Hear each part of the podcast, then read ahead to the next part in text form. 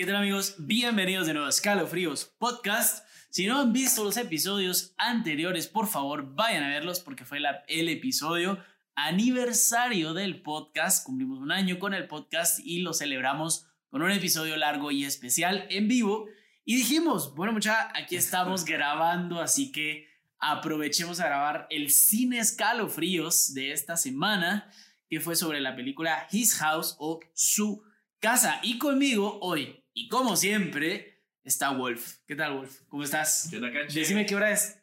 Ay, ay, ay. Son las 12 de la medianoche con Medianoche. 30 minutos. Creo que ya les estamos empezando a agarrar pasión a estar contando todos estos episodios a esta hora. ¿Ustedes qué opinan? Yo creo que hay muchos que también se están desvelando con nosotros y que ya les apasionó estar con las luces encendidas. Tal vez YouTube les recomendó este video después de estar viendo un video de niños cantando. O YouTube, el algoritmo de YouTube te recomienda videos muy locos. Eh, pero bueno, si, si ven esta belleza aquí a la par de nosotros y no saben quién Eso. es, no le hagan caso. Sigamos hablando de la película. No, Ah, Michelle, La fan nuestra número fan número Número uno, uno. presidenta del club de fans, la primera invitada del podcast, del programa, y por eso es que estuvo con nosotros grabando el episodio especial de aniversario y por eso es que se quedó para grabar la película que ella también vio, entonces también nos va a dar sus comentarios. Y si a alguno de ustedes les gustaría estar acá, bueno, virtualmente, no físicamente, puede escribirnos a escalofríospod.com o por Instagram escalofríospodcast para que hagamos un episodio con ustedes sobre la película que ustedes nos recomienden. Recuerden que este segmento en- es en el que hablamos de las películas de terror Sí. o de asesinos seriales o series incluso eh, que más nos han llamado la atención, que podamos eh, como que asemejar a los casos de los que hemos hablado y también encontrar como elementos similares, digamos, como cosas de las que podamos aprender eh, en el tema de ciencia forense, creo que sería la ciencia forense o ciencia criminalista. No estoy seguro bien, pero no importa, ustedes nos van a corregir en los comentarios. En fin, la película de hoy, His House o Su Casa, es una producción de Netflix, la pueden encontrar en Netflix. Tratamos de hacer películas de Netflix para que todos podamos verlas. Eh, y pero igual si nos tienen alguna recomendación que no sea Netflix, la pueden dejar. Eh, como director, Remy Wicks, espero que así se diga. Y como cast, los actores principales son Sope Dirisu y Wonmi Mosaku. Ellos eh, interpretan los papeles de Paul Mayur y Rial Mayur, que son los protagonistas. ¿De qué va la película? Pues una pareja de refugiados que provienen del sur de Sudán, una ciudad en donde hay bastante guerra, en donde hay muchos esclavos y se llevan a la gente literalmente solo para matarla o a veces para venderla y traficarla por armas. Eh, pues estas, esta pareja de, de- de esposos, de novios, esta pareja escapa de esta ciudad, pero logran llegar a Inglaterra a través de un barco, aunque tienen que hacer ciertos sacrificios que después les cuestan su sanidad mental. Y vamos a dejarlo en sanidad mental por ahora, por no decir su vida, porque no les cuesta la vida dependiendo cómo lo tomemos. Ya lo vamos a discutir si es una amenaza seria, si es una amenaza real lo que está detrás de ellos o si es algo que ellos están, que, que está en su cabeza. Y ellos tratan de, eh, de tener una vida nueva en Inglaterra. El programa de refugiados les otorga una casa prestada en la que tienen que pasar cierto tiempo viviendo sin ninguna incumbencia, sin ningún problema y que sin ningún vecino los acuse de ser unos bichos raros. Eh, tienen que demostrar que se pueden adaptar a la cultura occidental europea e inglesa y así ya los dejarán ser ciudadanos. Y en esta casa en la que están es donde sucede toda la película de terror, de suspenso, que tiene un trasfondo social muy importante que hoy en día suena todavía lastimosamente y que por eso la escogí. Así que comencemos con los tres elementos más importantes de la película. Ya saben que tienen que ver la película para ver este episodio eh, porque van a haber spoilers, de una vez se los digo. Así que, Wolf, empecemos con vos. Decime qué fueron las tres cosas que más te marcaron de la película o que más te llamaron la atención. Bueno, este, creo que la película sí tiene sus partes de terror y de suspenso. Y en los primeros minutos nos va a robar ahí unos sustos y escalofríos que a mí me pasó. Tuvimos la experiencia de de poder ver la película en la madrugada también. Entonces creo que eso le, le aportaba todo ese terror que ya la película trae por sí sola. Eh, tres eh, aspectos muy importantes que me llamaron la atención fueron algunas escenas de terror que sí, realmente esos escalofríos estuvieron ahí. Hubo un momento donde la persona trata de, de apagar o encender la luz. Te referís al protagonista Bol Majur, que es el, el, hombre, digamos, el personaje principal. Él pues empieza a tener como esas pesadillas y eh, llega a un apartado de, de, la casa donde pues va a revisar y qué está sucediendo y empieza a encender la luz y que no se enciende la luz y vuelve a intentarlo y, y no sucede. Creo que a cualquiera nos roba un escalofríos y un buen grito, digo yo, al ver que salimos al baño. Primero, pues puede hacer que se nos haya quemado la, la bombilla o, o, la luz en sí. Sin embargo, aquí él ya traía como unas pesadillas, ya venía pues sintiendo algo raro en la casa. Entonces creo que en el momento en que él apaga y enciende la luz, hasta él mismo su expresión es así como que, no, ¿qué está pasando? Entonces creo que en ese momento lo deja uno inquietante y con aquel suspenso de ahora qué va a pasar. Eso fue un momento que me llamó mucho la atención. El segundo también, que es otra, otra parte de, de suspenso y de terror, cuando empiezan a aparecer también unas huellas en el, en el piso donde se ve como si estuviera caminando alguien, va dejando las huellas y se imagina, ¿verdad? Hay un gran, un gran escalofrío totalmente. Em, entonces creo que fueron dos momentos, así que en el tema de terror, pues a mí me marcó. Realmente me marcó y estaba con la expectativa así como, ay, si así están los primeros minutos de la película, no quiero imaginar la segunda. Y la tercera también fue otra parte de terror, que es donde empieza a, a sacar como de la pared un como lazo o algo ahí y después le aparecen unos brazos. Entonces, para mí me quedo con los tres momentos de terror que a mí sí me dieron escalofríos. Realmente hasta un brinquito que pude dar ahí en cada una de estas escenas y que creo que sí se le echaron muy buena, digamos, con esa producción conmigo sí llenaron la expectativa de terror, ¿verdad? En esas tres partes, que fueron tres escenas buenísimas, que creo que ustedes también van a dar ahí un par de escalofríos al ver estas escenas. Fueron los tres momentos de terror para mí que, sí se marcaron en esa película. Michelle, tus momentos de terror, tres, dos o uno, el que más te, te haya asustado. Sí, yo comparto con Wolf que fue el inicio de la película lo que más, así como para suspenso y, y terror y eso, fueron los primeros. Yo tengo súper grabada una de las primeras escenas en donde eh, se le, cuando se le empiezan a aparecer como sombras o, o alguien atrás, hay una escena en donde cabal él está como bueno, está tratando de ver qué es lo que pasaba como que en la pared, porque todo sucede como que atrás de una pared. Entonces él está como viendo qué pasa en, en, la pared y de repente solo medio lo enfocan y, y, sale una persona ahí acostada ahí, pero con una mirada súper fuerte. Mm, sí. Que realmente vi la mitad de esa escena porque me dio. tenía, la, tenía la almohada en la cabeza y porque, me, o sea, a mí soy de verdad algo chicken para las películas de miedo, entonces miro como que un pedacito y si me da mucho miedo me tapo. Entonces, cabal, tenía como medio almohada así.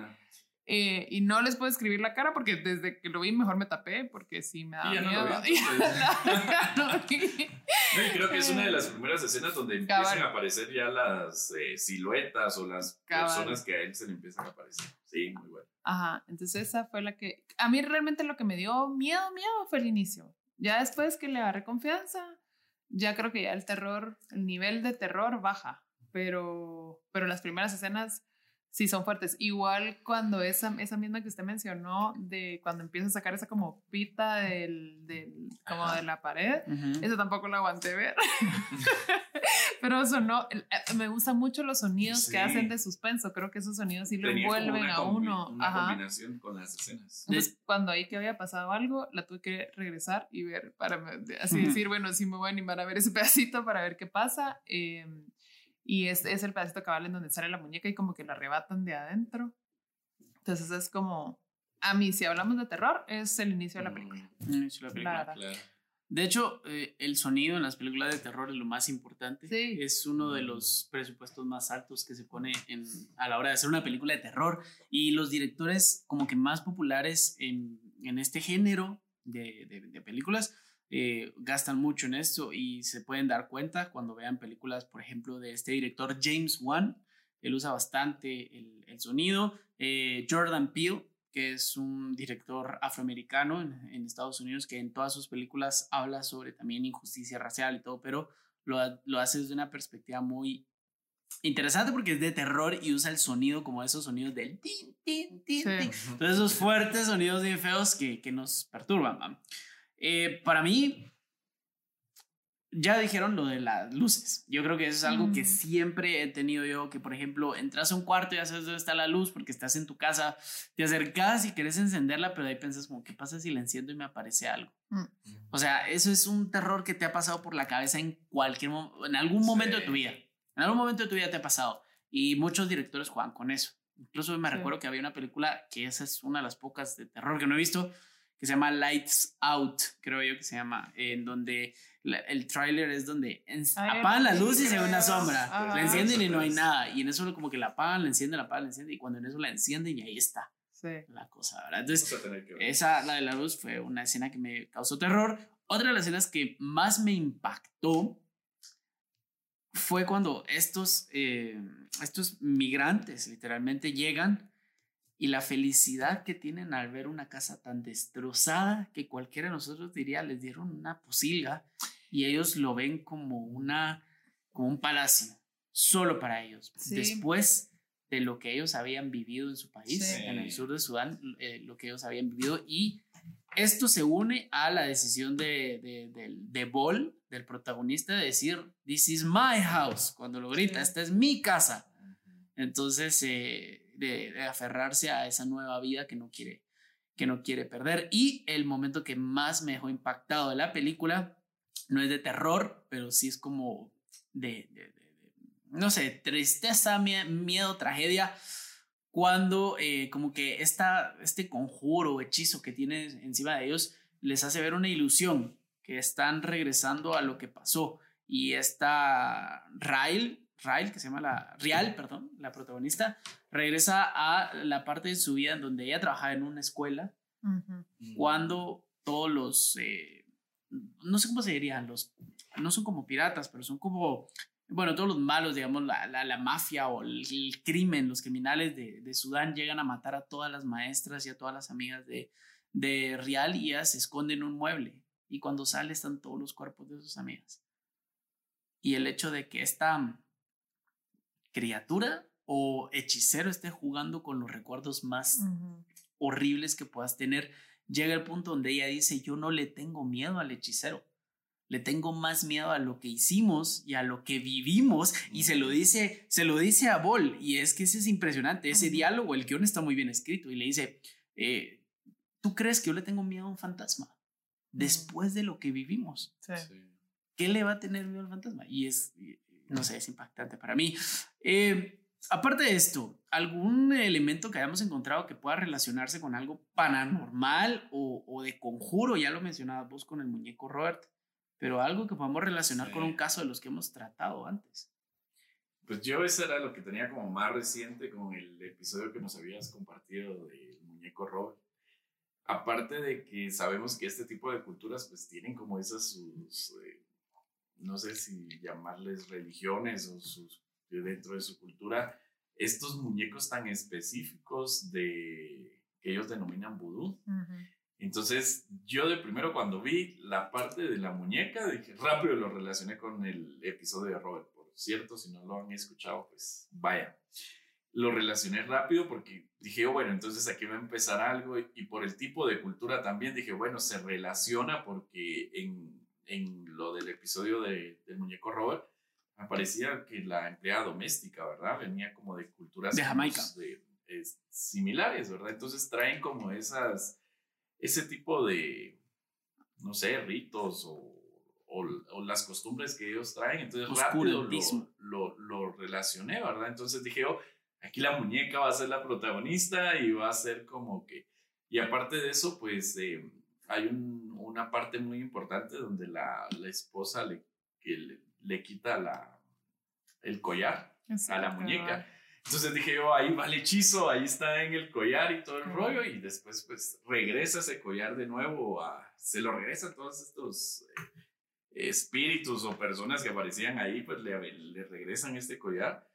Entonces ahí yo lo había relacionado, dije, bueno, por aquí puede venir este, el tema de la muñeca, aunque después de la película la muñeca ya no tiene como mayor relevancia, ¿verdad? Eh, en todas las escenas.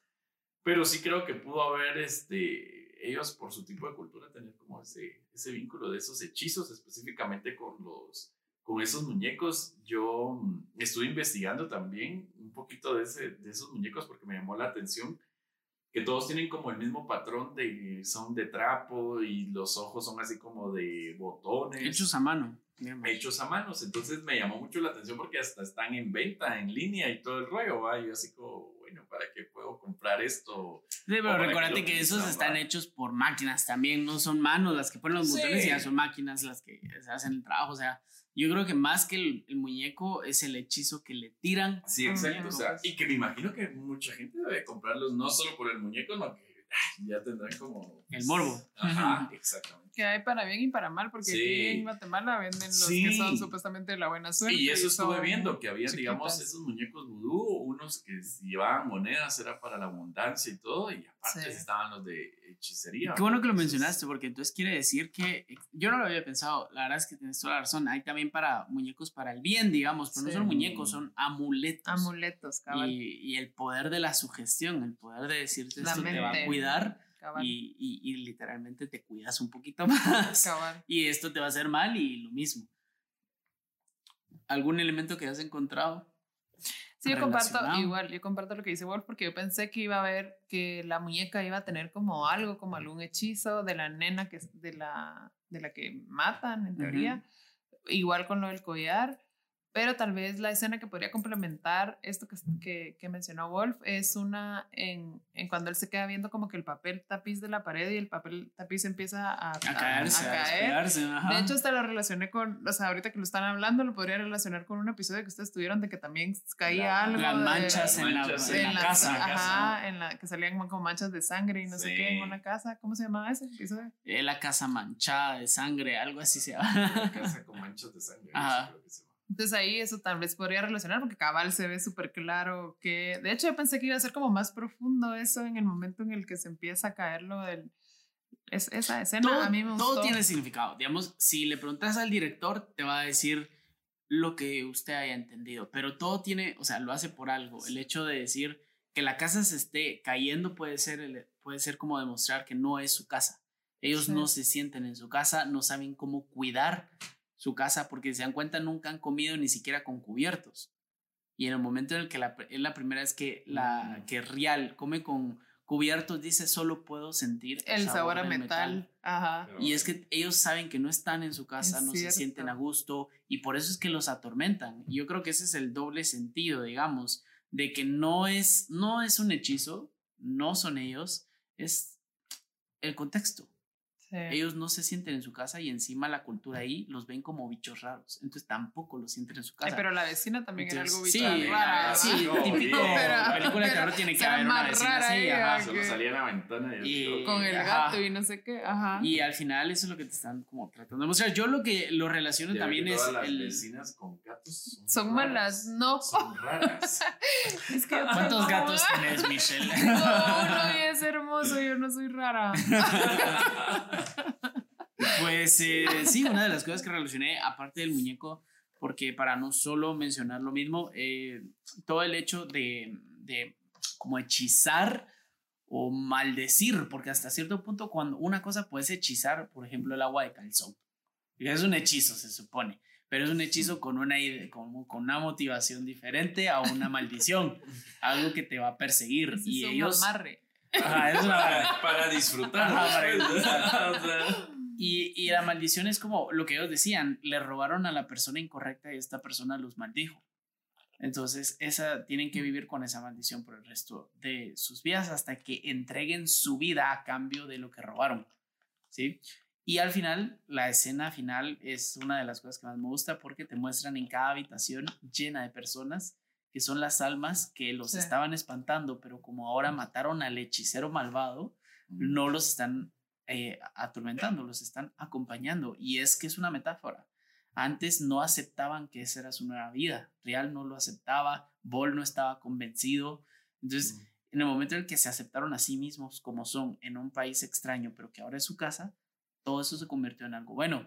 Y a mí es imposible pensar en eso y no recordar eh, uno de los episodios aparte del, del muñeco. No recuerdo qué número era, pero eh, también aquí lo tengo y me vas a decir como por qué. Pero narcos satánicos. ¿Por qué? Por el poder de su gestión. Si se dan cuenta, en algún momento todos las, las personas que hacen cosas ilegales siempre tienen como alguna cruz o una eh, afección muy fuerte por su religión, digamos. Sí. O sea, ¿por qué? Porque están com- como eh, aceptando que todo lo que hacen ahorita es por la maldad del mundo y que después van a tener un lugar en donde arrepentirse, donde estar bien. Como que todo lo justifica. En este caso, ellos esperan lo mismo, que todo lo que están haciendo, incluso dar la vida de la niña, es para ellos poder estar mejor después. Y todos se lo creen. Y por creérselo es que sienten ellos que los están espantando. Y eso, obviamente, en la película no hay una respuesta porque no es un caso real, digamos. No, no te voy a decir una teoría de qué fue lo que pasó.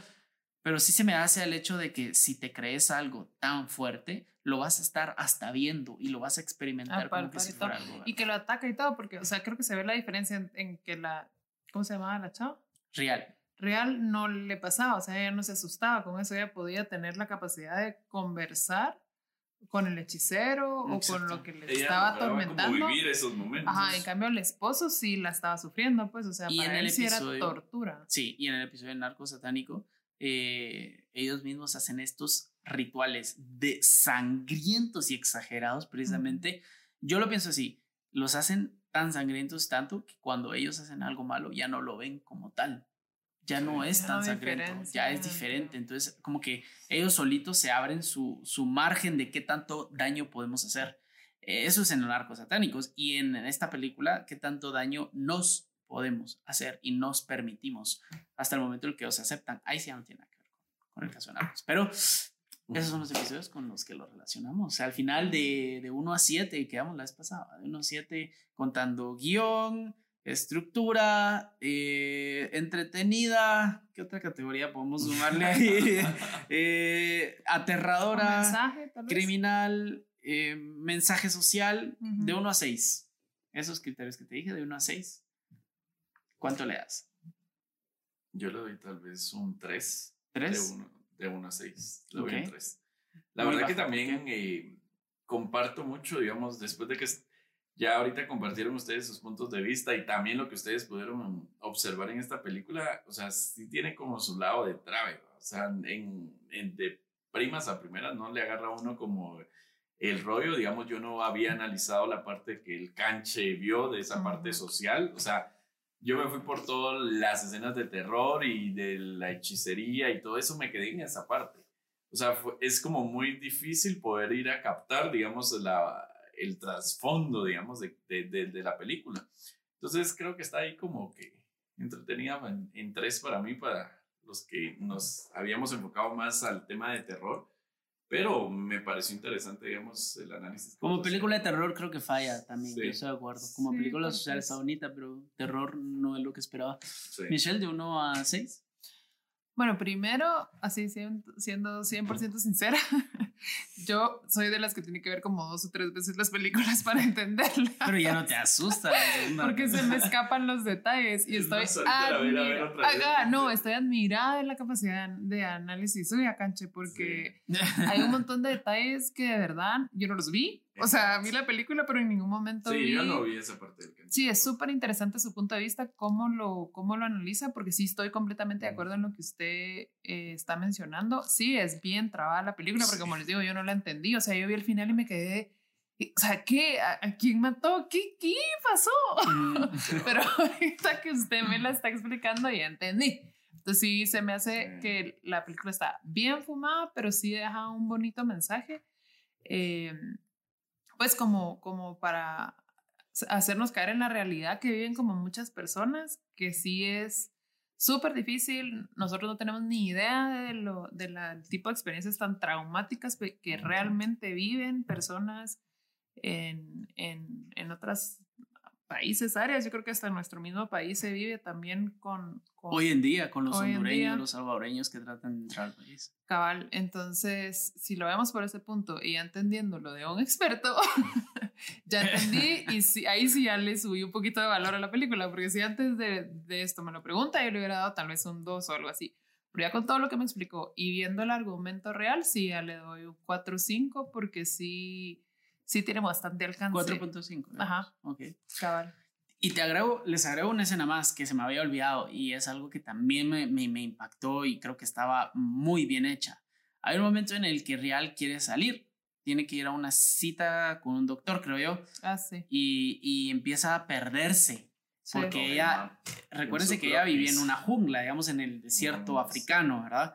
Y ella va con su mapa y va perdiéndose entre los suburbios de Inglaterra, de la clase baja media.